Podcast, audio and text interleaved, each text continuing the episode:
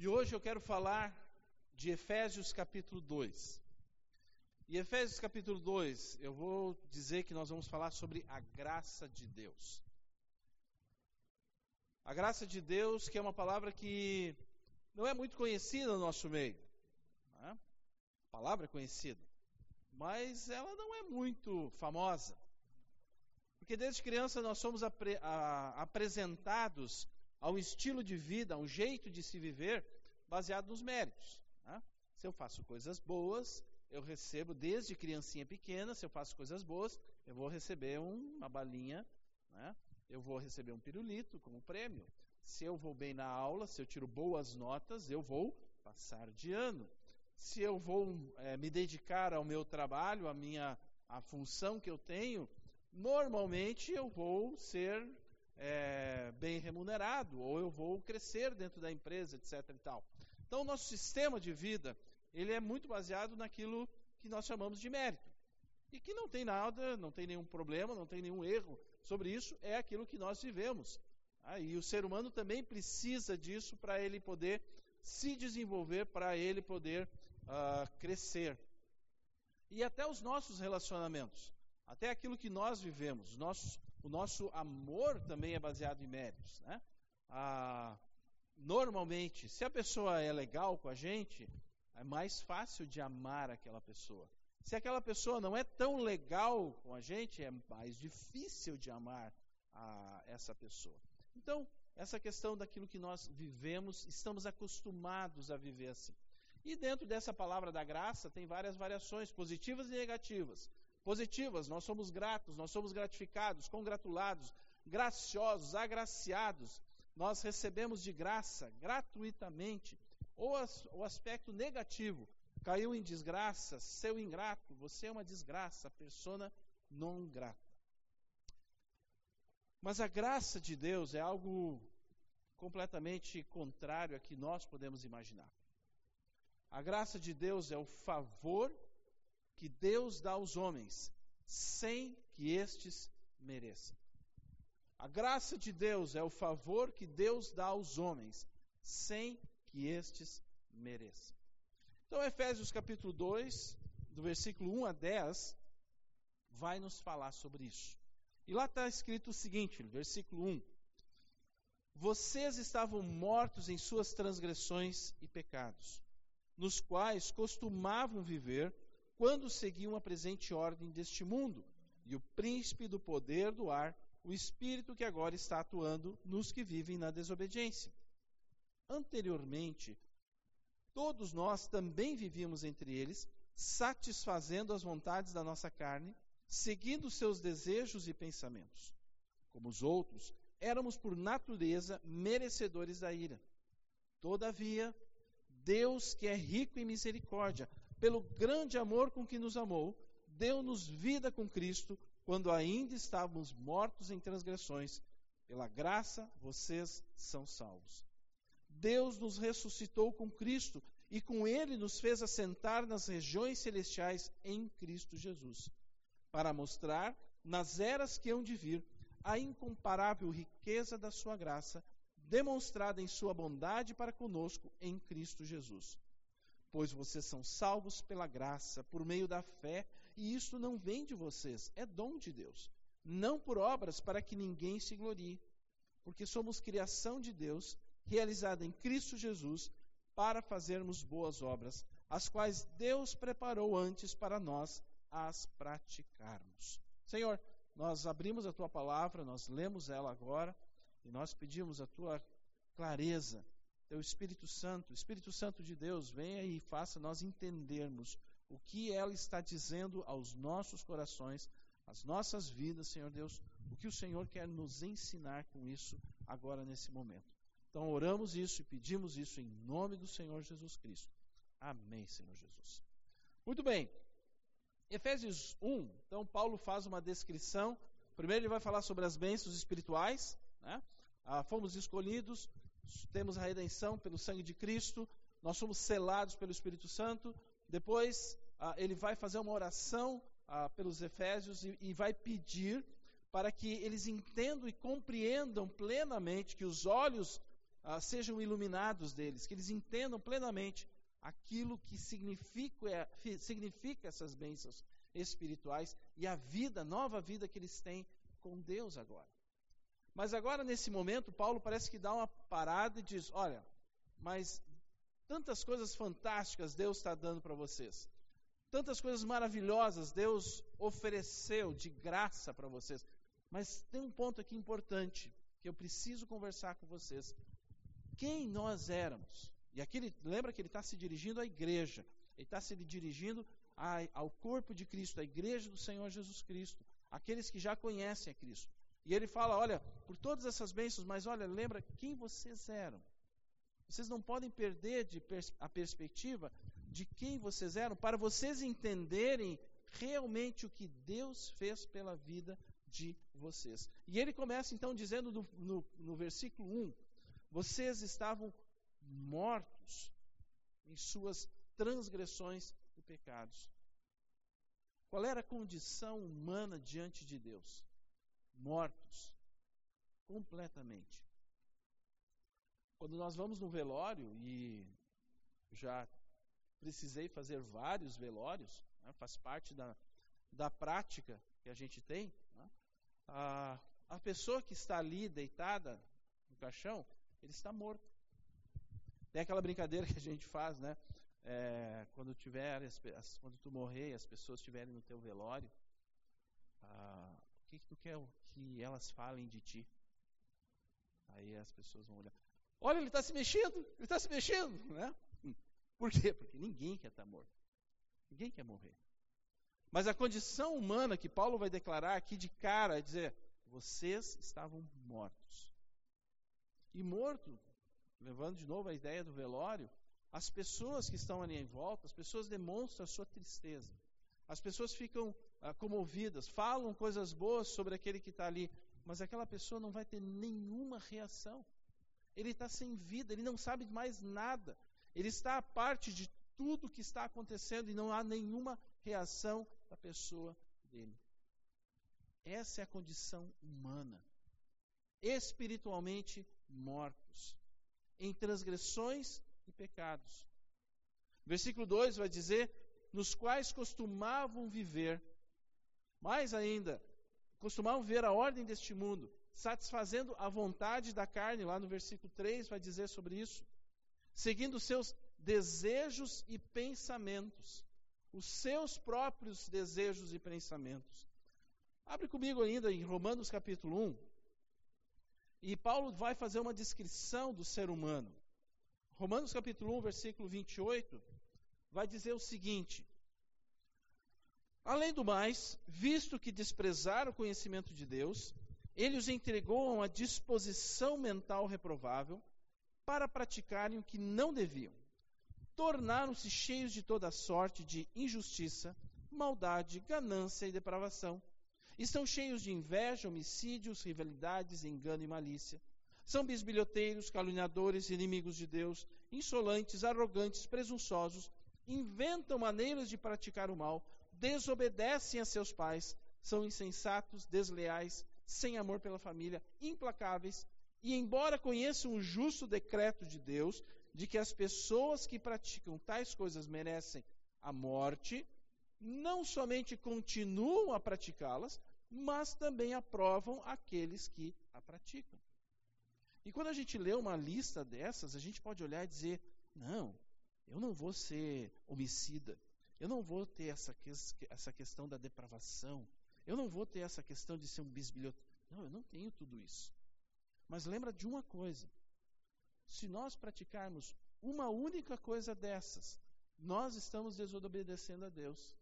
E a desobediência a Deus, uma única desobediência a Deus, nos leva a afastar-nos de Deus, estarmos afastados dele.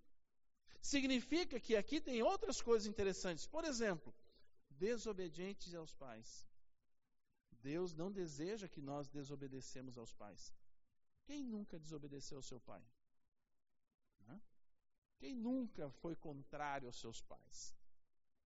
Pecou. Já está condenado. Já está morto espiritualmente não tem mais nenhuma capacidade para entender ou compreender as coisas espirituais, porque não tem a vida do Espírito, não tem a sua vida, a vida que Deus pode dar a essa pessoa. A ganância, a inveja, sem amor pela família, essa é a natureza humana. Agora, como é, como é que isso vai acontecer nas nossas vidas? Então, diz lá no versículo 2 que as pessoas estão acostumadas a viver assim. As pessoas estão acostumadas, é o hábito delas viverem.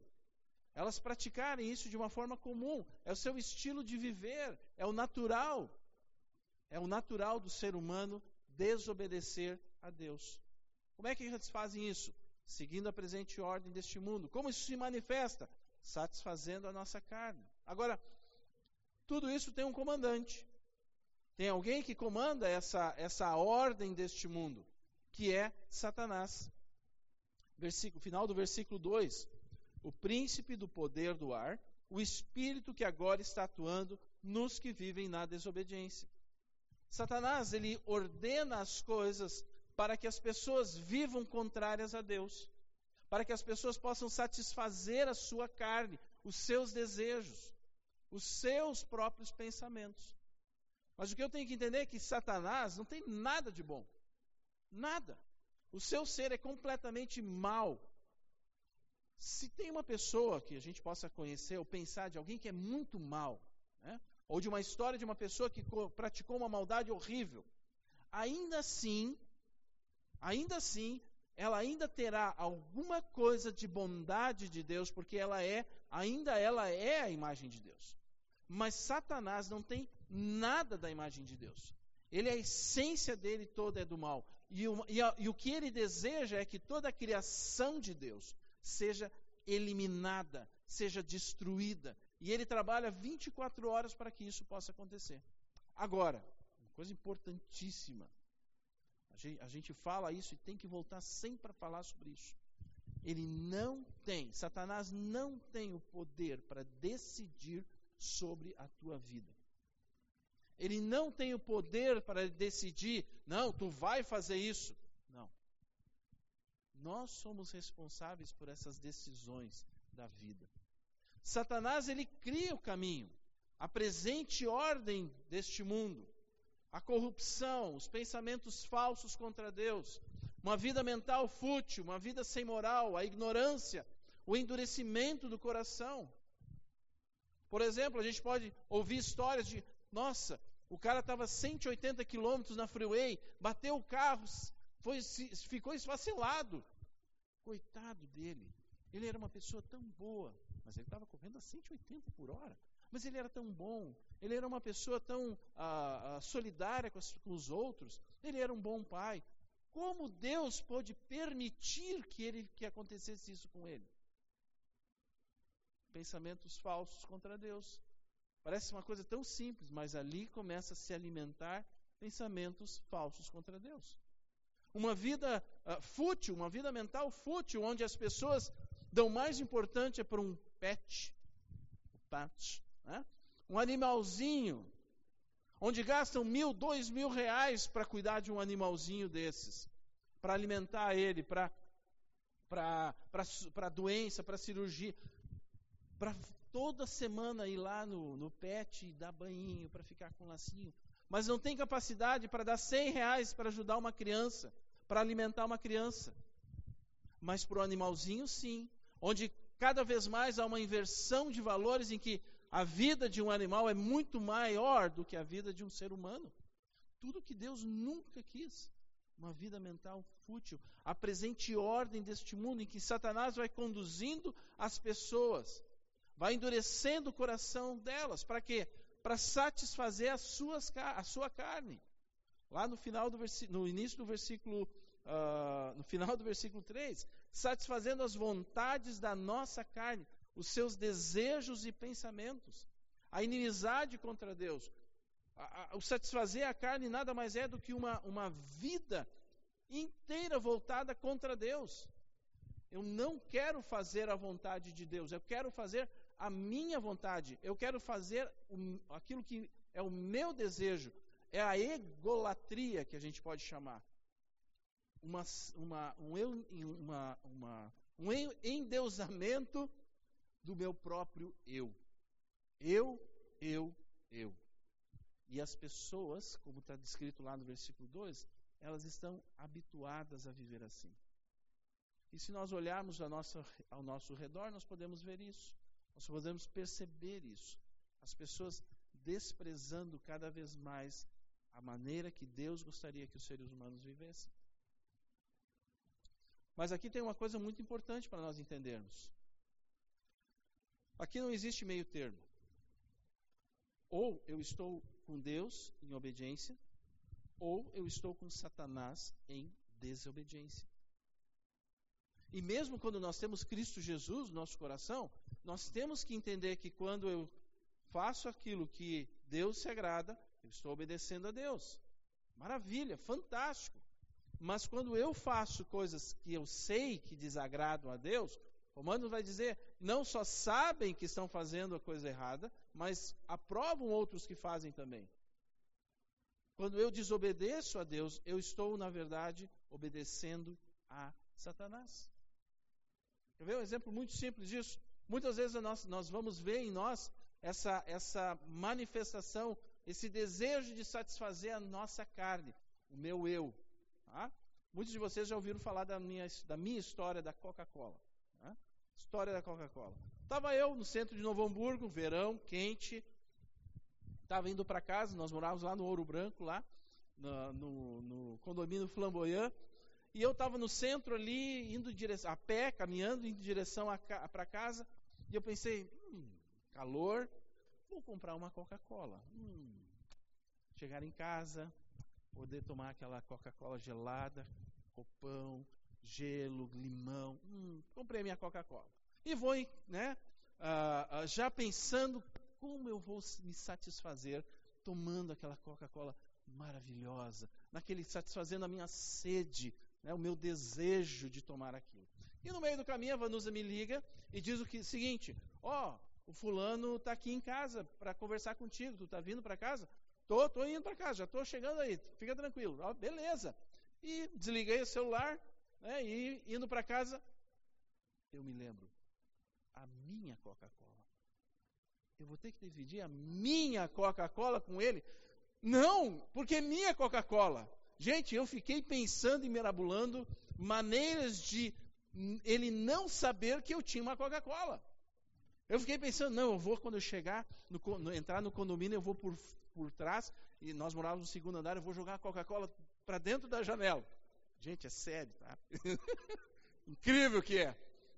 Eu vou jogar minha Coca-Cola para dentro. Não, mas se eu jogar, ele vai quebrar a garrafa, não, não, vai dar certo, não vai. Não. Ah, eu vou deixar no corredor ali no, do, do, do, do prédio ali, eu deixo no cantinho. Não, mas alguém vai passar ali e vai roubar a minha Coca-Cola. Não, então assim, ó, eu vou entrar no apartamento, eu vou, eu vou meio escondido aqui, eu passo por ele deixo na cozinha. E daqui a pouco é como se a gente levasse um tapa na cabeça. Pá! Hipócrita. Divide a tua Coca-Cola com ele, rapaz. Ah, é verdade. Né? Divide a tua Coca-Cola. Deixa de ser hipócrita. Deixa de ser egoísta. Não queira satisfazer a tua carne que era o que estava acontecendo exatamente ali naquele momento. Por isso, eu sempre digo: não compre uma Coca-Cola de 600 ml. Já compra uma de 2 litros e está tudo problema. tudo problema, sem problema nenhum. Né? Mas, enfim, como é fácil essa satisfação, esse, esse modo de viver, como é o hábito de nós queremos satisfazer a nossa carne, mesmo com Cristo Jesus. Mas aqui Paulo mostra bem claro que as pessoas, elas vivem dessa forma. É o normal, é o comum. Muitas vezes desejando a, a vingança porque alguém te prejudicou. Muitas vezes sentindo orgulho a arrogância porque alguém ah, quis te, se aproveitar de ti. Muitas vezes sendo, sendo brigando com o marido, brigando com a esposa, sendo rebelde com os pais. Tantas coisas em que isso pode acontecer. Paulo, mais uma vez, vai manifestar isso, ele falando dele mesmo, dizendo em Romanos 7: Sei que nada de bom habita em mim, pois o que faço não é o bem que desejo, mas o mal que não quero fazer, esse eu continuo fazendo. Miserável homem que sou, quem me libertará disso? E aí no, no versículo 3, no final do versículo 3, vai ter uma conclusão sobre tudo isso. Paulo vai dizer assim: como os outros, éramos por natureza merecedores da ira de Deus. É interessante que ele começa dizendo como os outros. Ele já no versículo 3 ele já, já declara anteriormente todos nós. Ou seja, eu posso pegar Efésios capítulo 1 e eu vou ler todas as bênçãos que Deus me deu. Tá? É, é, escolhido, redimido, é, selado. Eu tenho oração de Paulo dizendo: olha, que, os, que o teu coração possa entender tudo isso, né? tu possa compreender todo essa, esse poder de Deus, toda essa maravilha. Nossa, que fantástico! Aí Paulo começa a fazer uma descrição de, da condição humana, de quem é Deus. Aí a pessoa pode olhar e pensar assim: não, mas olha, se Deus me dá todas essas bênçãos, quer dizer, não, não pode ser. Ele não pode querer dar tudo isso para uma pessoa tão má e tão ruim como, como ele está descrevendo aqui. Então, talvez significa que não tinha alguma coisa de bondade. Não tinha alguma coisinha boa que Deus olhou para mim e disse: Não, esse, esse merece ser escolhido. Não, esse merece a redenção. Esse merece ser selado. Sim, esse. Olha, não, porque ele tem uma coisinha. Não. Paulo declara aqui no, no versículo, no final do versículo 3, como os outros. Ou seja, ele está se dirigindo à igreja e está dizendo: Olha, Todo isso é humanidade. Vocês também eram, eh, tinham essa condição.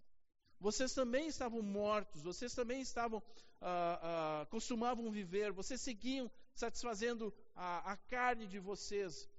Todos vocês estavam condenados. Éramos por natureza. Natureza é inato, é aquilo que a pessoa é naturalmente. Nós somos transgressores, nós somos pecadores, a nossa condição humana é essa. A nossa condição humana é degradante, ela é morta, ela é sem nada. Nada. E por isso, contrário a qualquer coisa que Deus queira colocar para nós. E por isso somos, sim, pela forma contrária a Deus, somos merecedores da ira de Deus. E a ira de Deus aqui não é uma questão de vingança de Deus não é uma questão de ódio de Deus, não. Nem um desejo de destruição, não, não. É aquilo que é Deus, a justiça de Deus se manifestando. Romanos 11, 22 diz o seguinte: Considerem a bondade e a severidade de Deus. Considerem a bondade de Deus. Deus é amor. E Deus nos ama. E Deus se importa conosco, e Deus investe em nossas vidas, Deus deseja o melhor para ti. Ele salvou para te libertar, para te curar, para te trazer uma nova vida, transformado. A imagem de Cristo Jesus, onde Satanás não terá mais influência sobre a tua vida, onde o pecado não vai estar mais ali presente, onde tu vai poder ter uma eternidade. Uma eternidade com Deus, totalmente liberto, com o corpo glorificado. A bondade de Deus mas também considerem a severidade de Deus, da sua justiça, que Ele não quer o pecado, Ele odeia o pecado, Ele odeia, ele odeia a maldade, Ele não quer a, a, a, que as pessoas andem contrárias a Ele, Ele reprova isso. E um dia a sua justiça vai se manifestar para todos. Para aqueles que têm a Cristo Jesus, estão salvos. Para aqueles que não têm Cristo Jesus, vão estar condenados. Significa que toda essa situação do ser humano, da condição humana, não é só uma questão de melhorar o seu caráter, de ser mais bonzinhos, de ter valores, uh, de ter valores melhores na vida, de ter valores corretos, mas é algo que precisa ser resolvido na fonte, no âmago da situação, no âmago do ser humano. Porque essa é a forma natural, essa é a natureza do homem, é a forma natural dele viver. Mas que bom que vem o versículo 4. E Deus olha toda a condição humana e ele vai olhar e dizer: Todavia, Deus, que é rico em misericórdia, pelo grande amor com que nos amou, deu-nos vida com Cristo quando ainda estávamos mortos em transgressões, pela graça vocês são salvos.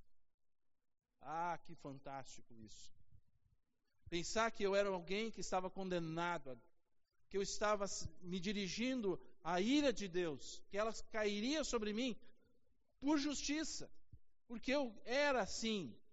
Mas Deus, que é rico em misericórdia, pelo grande amor com que nos amou, deu-nos vida. Todavia, apesar de nós vivermos uh, dessa forma, contrários a Deus, Ele nos dá vida. Que contrariedade. No início do capítulo 2, ele, ele começa dizendo que estávamos mortos. E agora ele fala que Deus nos dá vida. E esta vida não é só qualquer um, não. Somente um Deus imortal. Isso é porque a morte não vai, não, não atinge Deus. Somente Ele pode solucionar isso, porque Ele é a única fonte verdadeira de vida. E se eu vivo desprezando a Deus, eu não estou ligado a Ele. Eu não estou ligado a essa vida. Eu estou morto. Efésios capítulo 4, versículo 18, vai dizer assim, ó. Eles estão obscurecidos no entendimento e separados da vida de Deus por causa da ignorância em que estão, devido ao endurecimento do seu coração. Ou seja, se eu não estou com Deus, eu não tenho vida. Não adianta, não tenho o que fazer. Mas, apesar de vivermos dessa forma, apesar de vivermos contrários a Deus, Ele nos oferece a vida através de Jesus Cristo. O próprio Jesus vai dizer em João 14,6: Eu sou o caminho, a verdade e a vida. Ninguém vem ao Pai a não ser por mim. Então Deus trata o homem, apesar de ele ser culpado, como se nunca tivesse pecado. Essa é a graça. Deus não considera isso para oferecer a sua graça. Deus não considera a maldade do coração. Deus não considera o pecado. Deus não considera o desejo de de satisfazer a sua carne. Deus considera a graça sobre o ser humano, sobre os homens, sobre as pessoas. E o que, que ele oferece? O que, que ele oferece ah, nessa graça? A vida. Deus nos vida com Cristo. Deus nos vida com Cristo. Duas consequências básicas dessa vida com Cristo. A primeira, que nós somos ressuscitados com Cristo. Versículo 6 vai dizer que Deus nos ressuscitou com Cristo e com ele nos fez assentar nas regiões celestiais em Cristo Jesus. Então ele nos ressuscitou com Cristo. Estamos então ligados à fonte da vida. Estamos espiritualmente agora ressuscitados em Cristo Jesus, a partir de Cristo Jesus, por meio de Cristo Jesus. E eu ressuscito para uma nova vida nessa, nessa terra ainda. Eu não tenho mais necessidade de seguir a presente ordem desse mundo. Eu não tenho mais a necessidade de satisfazer as vontades da minha carne. Eu posso viver agora com uma vida verdadeira, glorificando a Deus. Eu não troco mais a glória do Deus imortal, que nós lemos lá em Romanos capítulo 1, nem a verdade pela mentira. Eu vivo a verdade com Deus. Eu não desprezarei mais, eu não precisarei mais desprezar a Ele. Pelo contrário, eu glorificarei a Ele.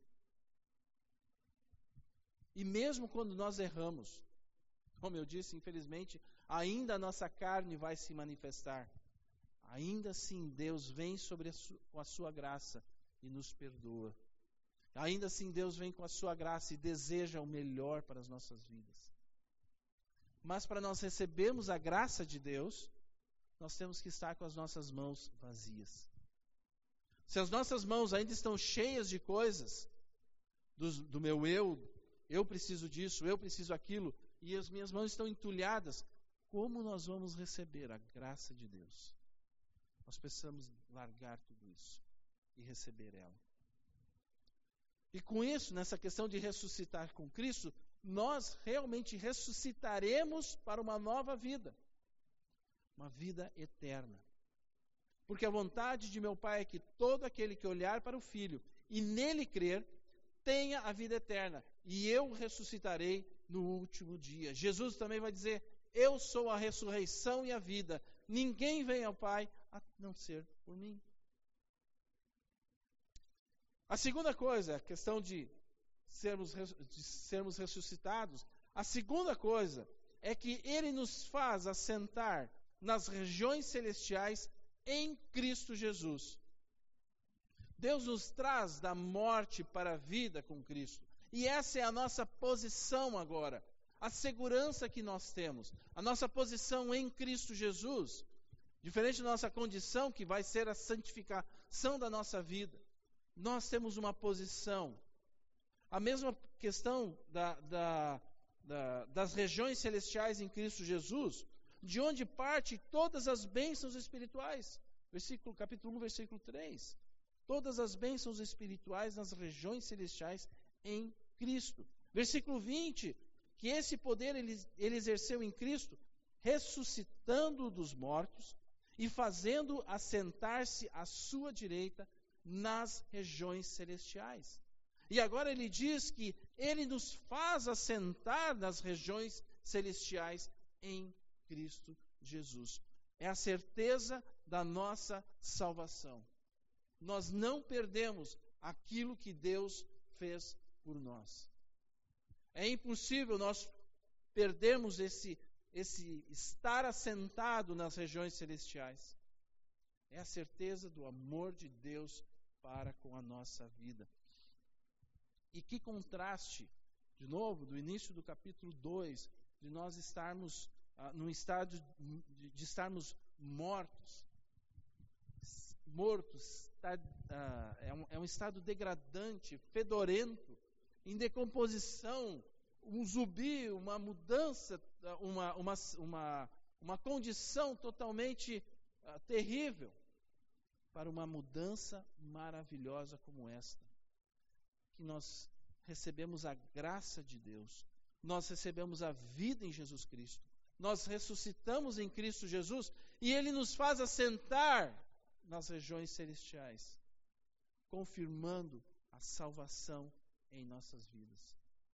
Que a partir de agora, em nossas vidas, nós temos identidade, nós temos referência, nós somos cidadãos do reino de Deus, nós temos objetivo de vida, nós somos representantes, embaixadores, temos o um ministério de reconciliação, nós somos filhos de Deus, somos selados pelo Espírito Santo, tantas outras coisas maravilhosas.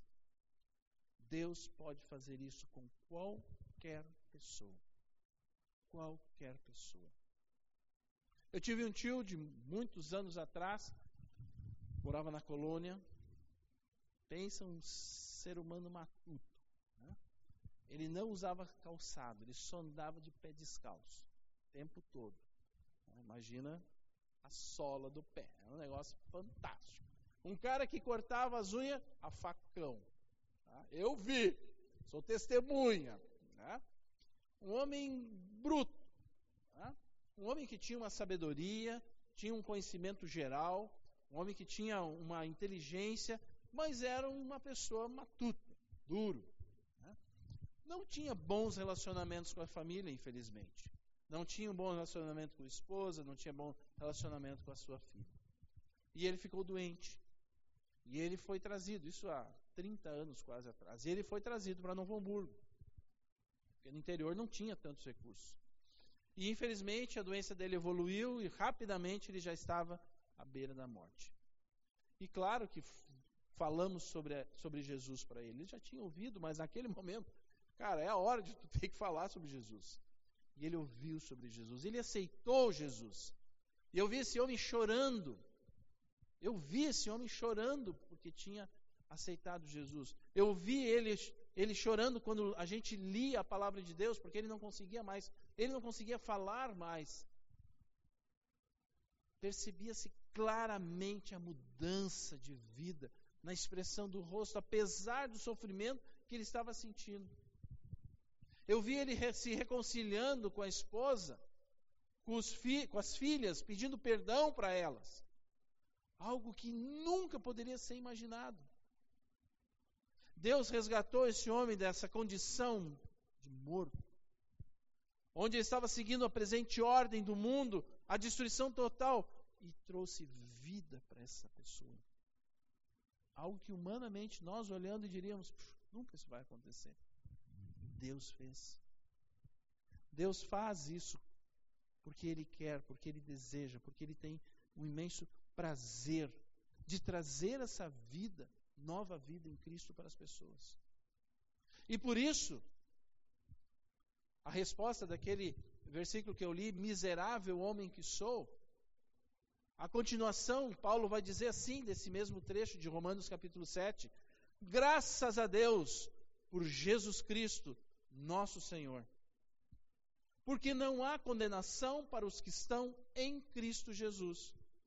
O Espírito de vida me libertou do pecado e da morte. O Espírito de vida me libertou do pecado, da condição contrária a Deus e da morte, e me trouxe vida. Vida. No versículo 7, ele vai falar sobre um propósito para isso. Para mostrar nas eras que hão de vir a incomparável riqueza de Sua graça, demonstrada em Sua bondade para conosco em Cristo Jesus. A manifestação da glória de Deus. Quando Cristo voltar, todo plano que ele tinha ser, uh, uh, será cumprido e a manifestação completa da sua glória, da sua graça e do seu amor para conosco. E aí vem os versículos 8, 9 e 10. O suprassumo dessa, desse trecho, desse texto. O ápice da, de, toda a, a, é, de toda essa história que está se desenrolando aqui. Versículo 8 vai dizer: Pois vocês são salvos pela graça por meio da fé. E isso não vem de vocês, é dom de Deus, não por obras para que ninguém se glorie. Porque somos criação de Deus, realizada em Cristo Jesus, para fazermos boas obras, as quais Deus preparou antes para nós as praticarmos. Vocês são salvos pela graça. Mesma afirmação do versículo 5. Pela graça vocês são salvos. Mas aqui tem um acréscimo: a fé. A fé, que é uma atitude mediante o ser humano ele, ele abandona totalmente a confiança em si mesmo. E ele coloca toda essa confiança em Deus para ter a salvação. É como se Deus estivesse olhando agora e dizendo para nós: Olha, deixa eu dizer o seguinte. Fiquem tranquilos. Descansem. Senta na poltrona e aproveita. Deixa que, porque eu estou fazendo o que vocês não podem fazer. Vocês não conseguem alcançar essa graça da salvação. Eu estou dando para vocês sem exigir nada de vocês. A salvação que eu tenho para vocês é de graça. Eu faço tudo. A fé que eu vou colocar no coração de vocês é minha. É um dom que eu estou dando para vocês, para vocês entenderem, compreenderem o que eu fiz por vocês, para vocês entenderem a condição que vocês tinham e têm em relação a mim, e abandonarem qualquer tipo ou meio de que vocês possam alcançar isso. Não, descanse, relaxa, fica tranquilo. Não se preocupe. Não queiram criar meios. Não queiram criar coisas. Não queiram pagar por aquilo que vocês não vão conseguir por vocês mesmos. Descansem, deixem eu fazer. Relaxem. Não tentem fazer essas boas obras. Não vai dar certo. Mas, deixa eu dizer mais uma coisa para vocês. Está lá no versículo 10. Vocês vão fazer boas obras. Vai haver boas obras. Vai haver boas obras na vida de vocês. Sim. Deus está olhando para nós e está dizendo: vai haver boas obras na vida de vocês. Vocês vão, vão ser transformados no caráter de vocês, naquilo que é desobediência a mim, naquilo que é uma desobediência, aquilo que eu desejo para a vida de vocês. Isso vai sair fora. Os valores que vocês tanto correm do mundo vão ser mudados para os valores do reino de Deus. E isso é bom. Isso é muito bom, porque essas obras que vão acontecer na vida de vocês vai atingir outras pessoas através da vida de vocês. Não queiram fazer boas obras só por fazerem ou para alcançarem algo. Façam essas boas obras por consequência da minha graça e da fé eu estou dando a vocês na salvação em Jesus Cristo. Aí sim serão verdadeiras boas obras. E esse é o, o enredo final dessa história. E, e Deus ainda diz que se vocês não entenderem tudo isso, se vocês não compreenderem tudo, tudo, tudo que, como é que funciona essa história, de novo, Deus diz: olha, fiquem tranquilos, não se preocupem com isso. Obedeçam. Façam aquilo que eu estou dizendo para vocês fazerem. Confiem em mim. E quando vocês forem ressuscitados, e os corpos de vocês forem glorificados, e vocês estiverem livres do pecado, muitas coisas vocês vão conseguir entender. Aquilo que agora vocês não entendem, não vão conseguir entender. E não vale a pena querer entender isso. Fiquem tranquilos, confiem em mim, Deus diz. E quando vocês compreenderem, se vocês ainda tiverem dúvidas, eu estarei lá com vocês, eu estarei junto de vocês. E terei imenso prazer em continuar respondendo aquilo que vocês que vão querer saber.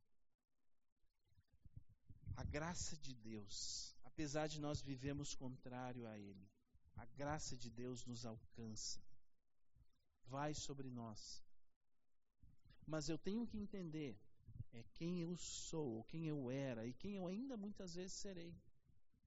Desobediente a Deus, contrário a Deus.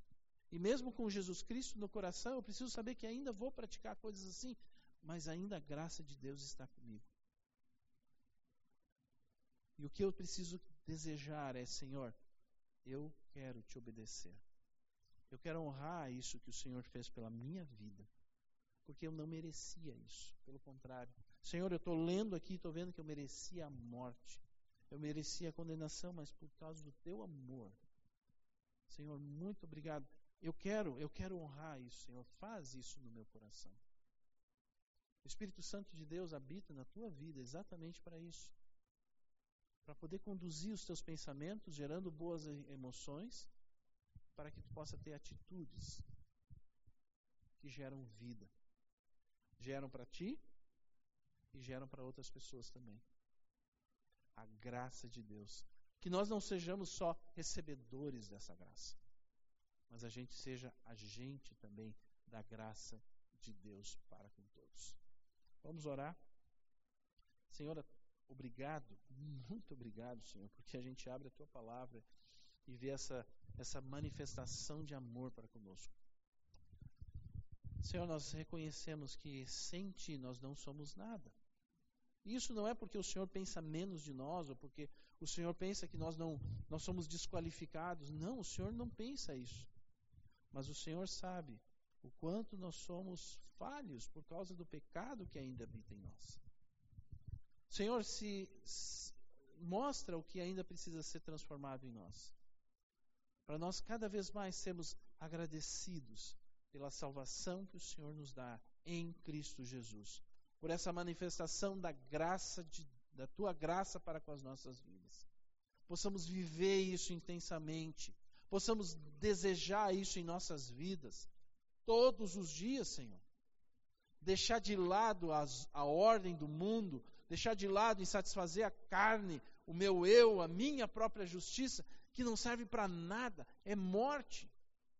Senhor, que eu desejo a vida, a vida verdadeira, a manifestação do teu amor em minha vida e através da minha vida, Senhor, para com as pessoas, para honrar, para te glorificar, Deus, através do meu ser, da minha pessoa, para que nós, como igreja, Senhor, possamos honrar e glorificar o teu nome, Deus. Nos abençoe assim desta maneira. Nos abençoe, Senhor Deus, por tua graça e misericórdia para conosco. Em nome do Senhor Jesus Cristo que oramos. Amém, Senhor Jesus.